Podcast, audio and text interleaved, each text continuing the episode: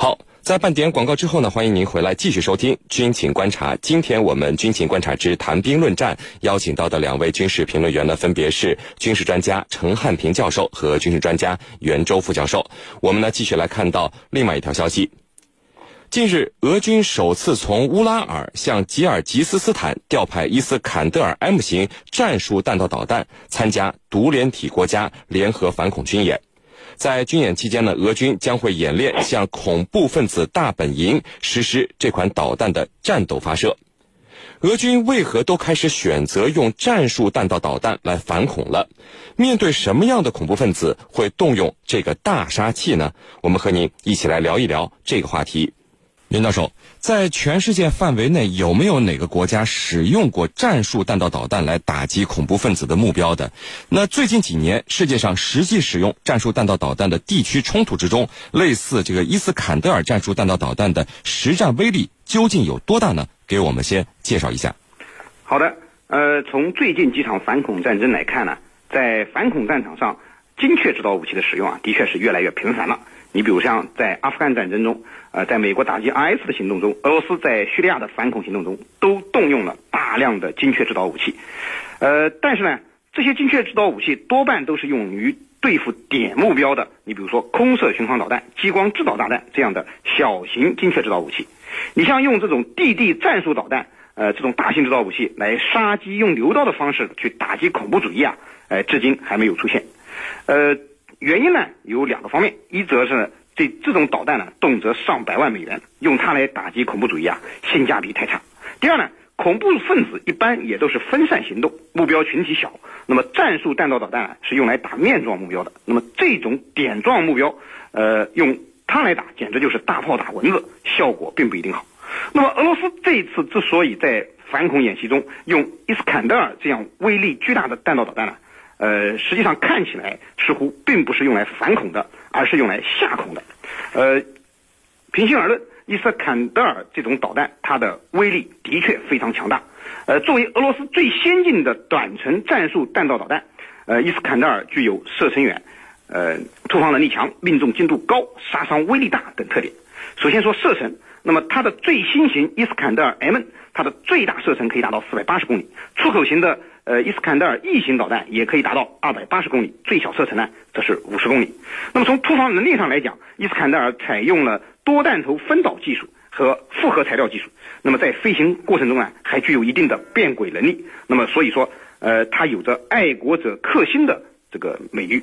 那么命中精度上讲呢，由于采用了复合制导方式，它的命中精度，呃，原概率误差大概在两米左右。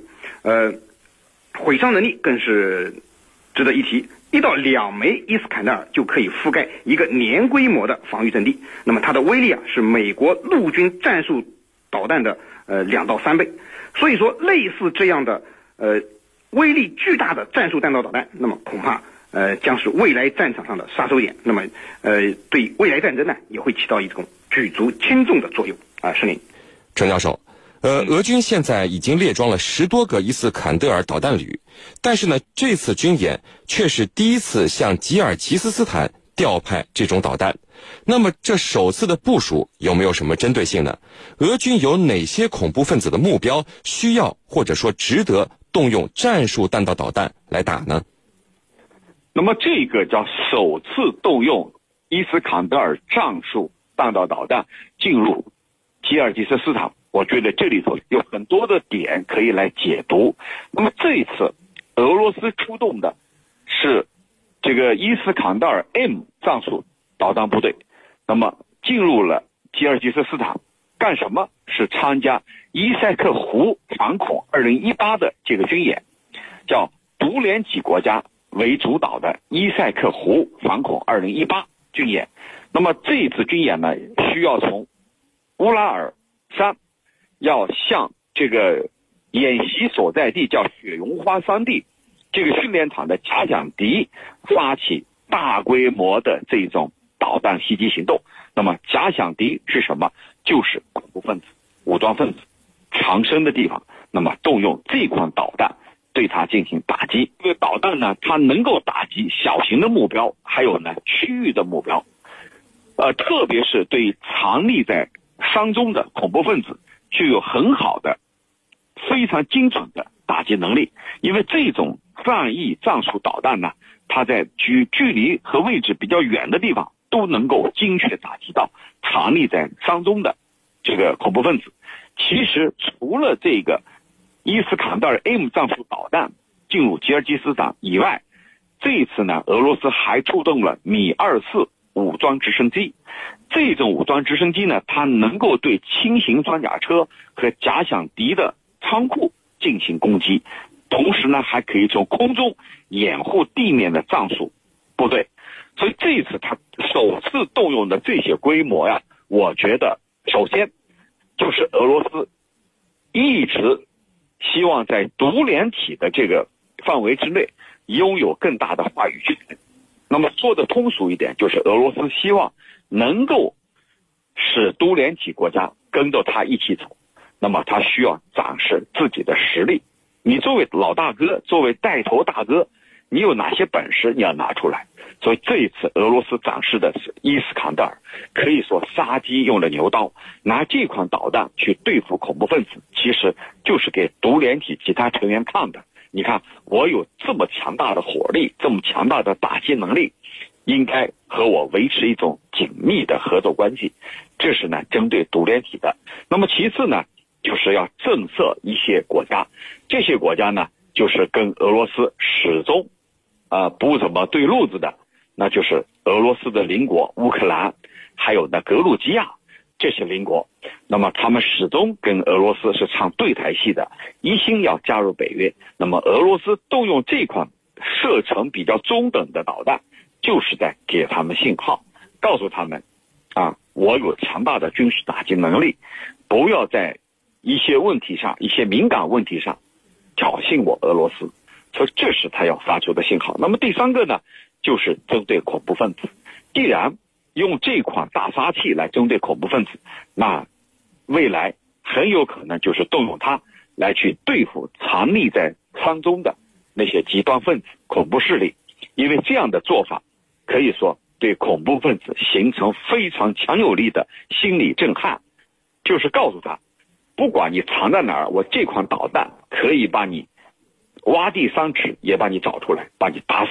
所以这里头三个方面的意图。主持人，袁教授，呃，伊斯坎德尔是呢俄军目前装备的最先进的陆军战术导弹系统了，能够对五百公里范围内的敌方目标进行有效打击，并且能够搭载战术核武器。那么现在杀机真的都需要用这个牛刀吗？空军的轰炸啊，呃，火炮啊，或者说特种部队的攻击，这些手段相比较于使用战术弹道导弹来说，难道都不能满足俄军的反恐需要了吗？好的，呃，刚才呢，我们已经提到了俄罗斯用伊斯坎德尔进行反恐演习啊，呃，它的真实目的并不是用来反恐的，而是用来吓恐的。呃，在叙利亚战场上，俄罗斯的确使用了不少你像口径巡航导弹、机载的空射呃精确制导武器，呃，但是总体而言，俄罗斯更多的还是使用非精确制导武器，比如说普通的航弹、火箭弹，呃，用它们来打击叙利亚境内的呃恐怖分子。那么为什么会这样呢？因为精确制导武器虽然打击效果好，但是真的用它来打击这些零星散落的恐怖分子，那么即便是财大气粗的美国也受不了，更不用说俄罗斯了。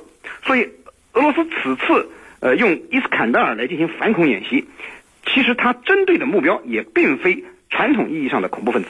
而是那些美国支持下的，你比如说叙利亚反对派和其他地方的反俄武装。那么他实际上是要用这样的行动，明确的告诉美国及其支持的反俄武装派别，那么你们要么投降，要么解散。如果还赖在你像比如说伊德利普，呃赖在那里不走，等待你们的将是威力更大的伊斯坎德尔。那么其实呢，就是一种战略威慑。我们都知道，战略性的武器多数情况下并不是用来用的，而是用来吓唬人的。呃，俄罗斯吓唬的呃，就是这些被俄罗斯指证为恐怖分子的反对派武装。那么现在，你比如说叙利亚战场上的这个这种恐怖主义啊，其实已经被泛化了，并没有一个客观公正的标准来界定谁是恐怖分子，那么谁是恐怖主义，呃，而是由美美国、俄罗斯，那么他们根据自己的需要，他们说谁是恐怖分子，谁就是恐怖分子。他们需要消灭谁，谁就变成了恐怖主义。特别是美国，他在世界范围内对恐怖主义都执行的是双重标准。那么对他们自己有利的，那么他们就说成是民主斗士；那么相反呢，对他们不利的，他们就把它描述成恐怖主义邪恶轴心。那么，呃，俄罗斯对对此呢也是照葫芦画瓢，他们也是对他们呃反对的这些武装派别呢，他们也把他们构成了呃这个呃恐怖分子。那么呃那么现在呃这个打击恐怖主义，实际上成了俄罗斯介入叙利亚战争的一个绝佳的理由，也成了他们帮助叙利亚政府军消灭反对派武装的一个最好借口。所以我认为啊，呃俄罗斯这次用伊斯坎德尔来进行演习，是为了吓唬那些美国支持的反俄武装准备的，而这些呃武装派别到底是不是恐怖分子，其实对俄罗斯而言并不重要啊。是您，程教授，呃，情报显示伊斯坎德尔战术弹道导弹呢，除了首次出现在吉尔吉斯斯坦以外，还被发现出现在了叙利亚。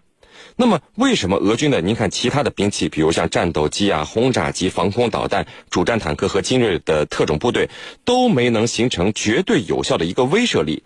这个伊斯坎德尔一出，就有可能让中东地区所有的国家和外国军队要掂量掂量，甚至都有着实际的这种威慑和打击呢？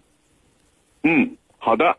那么，这个伊斯坎德尔导弹为什么说呃进入了中东地区啊，就会让一些国家？感到担忧呢？这里头我们首先还是要来分析这款导弹。这款导弹呢叫伊斯坎德尔，它是在苏联八八年的时候，一九八八年开始研制的，是一种近程的战术弹道导弹。近程的，也就是说距离是比较短的。那么这种导弹的研发周期是比较长的。从一九八八年一直到二零零六年才正式交付俄罗斯的陆军。那么这期间啊，接近这个这个接近啊十多年的时间。这个十多年的时间啊，这款导弹不断的进行升级、改造、改进，一直呢到后来比较成型完善的时刻。那么它采用的是单级固体火箭发动机来进行推进的。最大的射程达到五百公里，这是北约给它设定的，就是可能是五百公里。它的末端的突防速度超过了五点九马赫。那么我们军迷朋友们可以去理解一下，这款导弹真的可以称为是大杀器的原因了。那么这种导弹呢，它这个从它的打击能力、精准度来说，那么肯定是毫无争议的。目前它主要部署在一个是加里宁格勒，俄罗斯的；第二个就是克里米亚半岛，就曾经啊通过公投的方式回归到俄罗斯的克里米亚半岛。那么还有一个就是叙利亚境内的哈梅米姆空军基地。如果说这个射程大概在五百公里的伊斯坎德尔进入了这样一个地方，那么对于周边的国家来说，从此他们面临着更危险的这种。威慑，为什么呢？因为这款导弹五百公里的射程，我们可以看看，对叙利亚四周的一些国家来说，这些国家的边境地带都有可能处于它的打击目标之内。那么，相较于俄罗斯在叙利亚的像战斗机啊，还有这个其他的一些武器装备啊，那么伊斯坎德尔战术弹道导弹应该是最具有威胁的。主持人。好的，非常感谢我们的两位军事评论员为我们带来的精彩解读，谢谢两位。纵论天下军情，解析兵道玄机，军情观察。观察。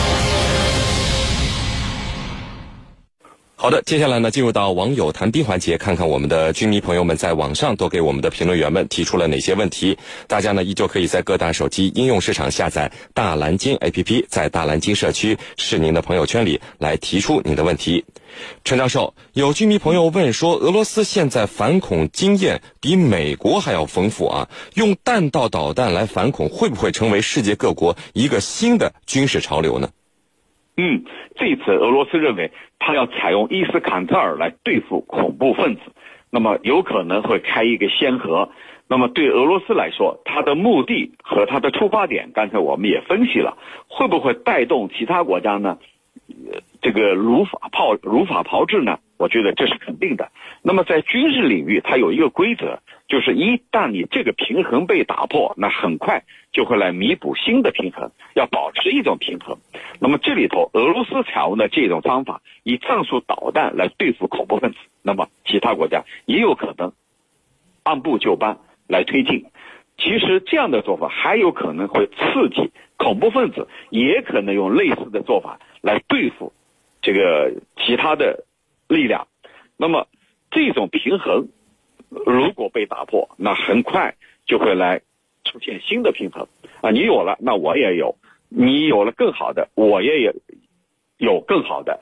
这是军事领域一个一直各方一直追求的一个目标，就是一个平衡。这个平衡是非常重要的。这个平衡一旦被打破、失衡了，那么另一方始终会弥补、会追求。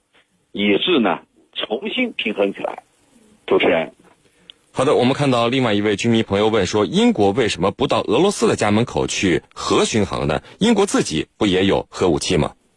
嗯，这里头呢，这一次俄罗斯到英国所进行的这一次核巡航，让英国人大为震动。那为什么英国没有这么去做呢？首先呢，英国它是在北约的体系内，北约怎么行动？那么英国认为自己没有必要。单独去行动，我们在北约的框架下，由北约统一去组织、统一去实施。比如北约把东扩的步伐一直往俄罗斯的方向推进，同时呢，在原来的东欧地区进行步兵、出兵、征用基地，这些北约一直在做。英国认为没有必要这个单独去做，这是一个方面。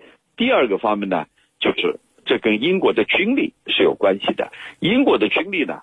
包括它的经济能力，这些年来虽然稍有起色，但是呢，还是处于一种衰退之中。英国不再是当年那个日不落帝国了，它的军力受到很大的削弱。那么，如果说让他跑到俄罗斯的家门口去进行类似的核巡航，那么心有余而力不足。第三个原因呢，是最重要的原因，就是英国深知。俄罗斯的这种强悍的作风，如果英国敢于去这样的挑衅，那么很有可能被俄罗斯击落，击落就击落了，没有什么话好说。这是俄罗斯人一贯的行事风格，所以呢，英国也是忌惮俄罗斯的这种风格，而不敢去造次。那么，在俄罗斯这一次对英国进行了核巡航之后，英国人会不会也去进行报复呢？那么，我们要继续观察。主持人。陈教授，有军迷朋友问说，韩国军队指挥权都在美国手上，韩国凭什么去和朝鲜谈军事问题、军事协议呢？军事协议和指挥权是两码事。这次他们所敲定的军事协议，就是在围绕着朝鲜半岛，也就是说，在三八线附近，他们都不能进行任何的军事演练，不能挑起事态的紧张。那么美国人所拥有的是什么呢？是战时的指挥权，这是两码事。所谓战时的指挥权，一旦发生战争，他的指挥权在美国人的手里。那么，不是战斗发生的时候怎么办呢？那就是平时，平时仍然由韩国自己来做主，只是暂时由美国来指挥，平时平战要结合。那么平战它是分开来的，平平时韩国人自己做主，战时美国人做主，所以这里头分得很明确。那么现在韩国所做的是在平时和平时期，而不是战争时期，所以你美国人还不能干涉。主持人，好的，我们看到另外一位军迷朋友问说，美国会不会从中作梗，打乱朝韩来之不易的这种和平关系呢？美国从中作梗，这是几乎可以肯定的。为什么他要做准？他肯定要把美国的利益放在第一位。美国的利益是什么呢？就是我们刚才说的，你朝鲜的去核是没有商量的。是必须要永久去核，而且我还可以核查，可以核查的，而且你不能逆转，今后不能再偷偷摸摸的搞，你要满足美国的这三个条件。但是对朝鲜来说，如果真的这么做，死路一条。这个利比亚就是最好的例子，而朝鲜特别对利比亚的教训呢，可以说是刻骨铭心的。他们不愿意步利比亚的后尘，那么在这个问题上，一定会在得到美国充分保证的情况下，那么才有可能在去核的道路上迈出实质性的步伐，否则还。会回到原点。主持人，陈教授，有居民朋友问说，俄罗斯和土耳其达成的协议会不会是美国也想看到的结果呢？这就像我刚才所说的，完全是美国想要的结果。美国的目标和目的是很清楚的，就是要避免俄叙联军对伊德利卜省展开军事行动。